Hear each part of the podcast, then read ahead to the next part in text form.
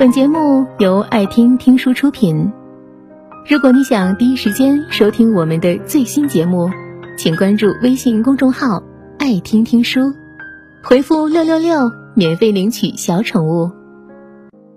作为日本的上层阶级，杨子出生在一个与政治、工业、金融紧密相连的家庭。父亲是银行家，母亲是位女权主义者。可是杨子却选择了艺术。列侬也是在杨子表演行为艺术切片的时候，疯狂的爱上了他。世人为披头士的解散扼腕叹息，并将一切归咎于杨子。可列侬却说，他不愿意为了任何人放弃自己的真爱，因为到头来。你还是会一个人在夜里孤孤单单。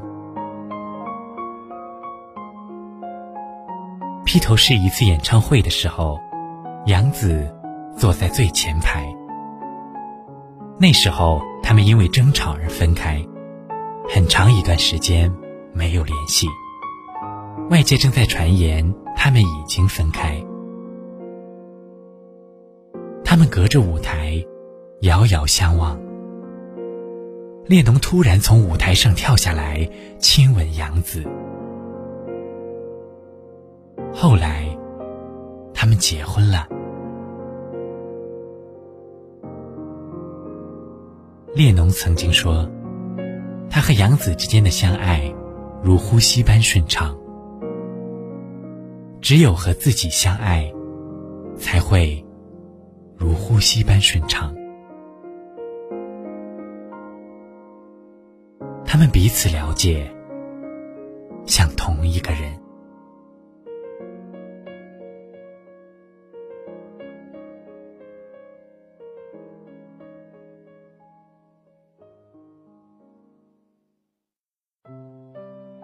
三毛有一次问荷西：“如果有来生，你愿意再娶我吗？”荷西说：“不。”我不要。如果有来生，我要活一个不一样的人生。三毛打他，荷西反问：“你也是这么想的，不是吗？”三毛看着荷西说：“嗯，还真是这么想的。”荷西的死。对三毛，是灵魂的重击。就如同他自己在书中所说：“在塞尔维亚的雪地里，我们已经换了心。你的心就是我的，而我的，是你的。今日埋下去的，是我们。”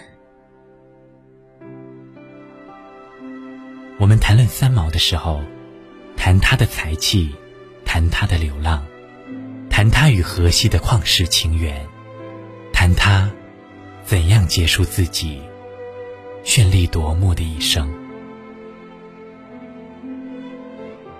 我们将她比作传奇一般的女子，自觉与寻常人不能一样。但三毛对荷西割舍不得。也不过是这世上再难有人知他懂他，如荷西一般。他不得不在寂寂无人的深夜，与自己相拥。那种灵魂得不到理解和陪伴的日子，时刻折磨着他，让他最终割舍了对俗世的留恋。世间好物不坚牢。我们苦求一心人，好不容易求得，却是彩云易散，琉璃脆。就如同三毛自己说的那样，许多个夜晚，我躺在床上，住在一栋海边的房子里，总是听见晚上的风，带着一种呜咽的呻吟，割过我的窗口。我坐在那个地方，突然发现，我原来已经没有家了，是一个人。每一个晚上，我坐在那里等待黎明。那时候，我总以为这样的日子是过不下去了。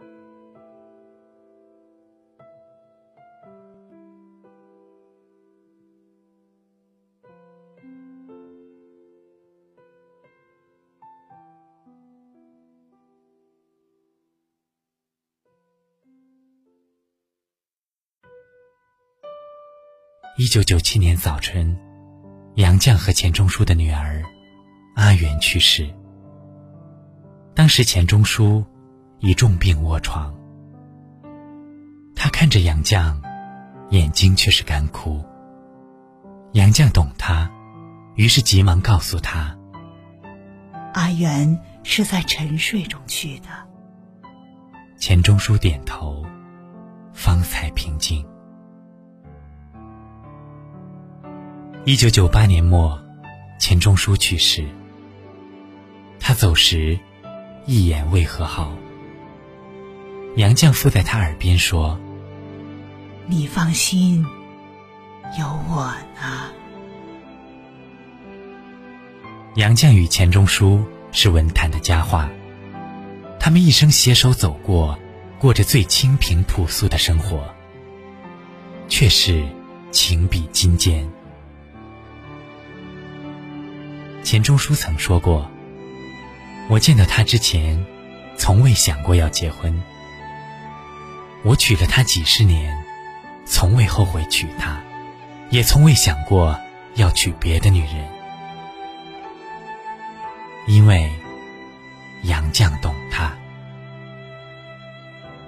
世人只看到钱钟书谈诗论文的博古通今，却唯有杨绛见识过他生活中的。”着手笨脚，他生于名门望族，自幼又聪明过人，对柴米油盐的生活琐事，自是一概不管。杨绛在家事上，并不亚于他，可他却在磕磕绊绊的生活里学习，将钱钟书照顾得很好。在杨绛眼中，钱钟书于生活上的笨拙。正是他性情中的一部分，就如他当年在清华数学严重偏科一般，反倒添了童趣。所以有阿季在，莫存心安。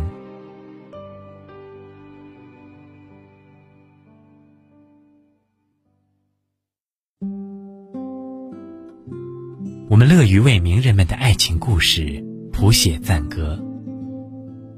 列侬与杨子，荷西与三毛，钱钟书与杨绛。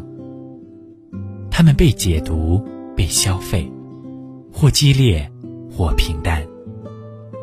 我们乐此不疲，乱哄哄的，你方唱罢我登场，似乎只有一遍遍的传颂这些旷世情缘，才能给自己贫瘠无比的情感，积得一丝安慰。可这世间所有美好的爱情，是旷世情缘也好，是市井之恋也罢，归根结底，也只不过是拥有了那一个理解你的人。本节目到此就结束了，感谢各位的收听和陪伴。更多精彩内容，请关注微信公众号“爱听听书”。回复六六六，免费领取小宠物，也欢迎你收听今晚的其他栏目。我们明晚见，晚安。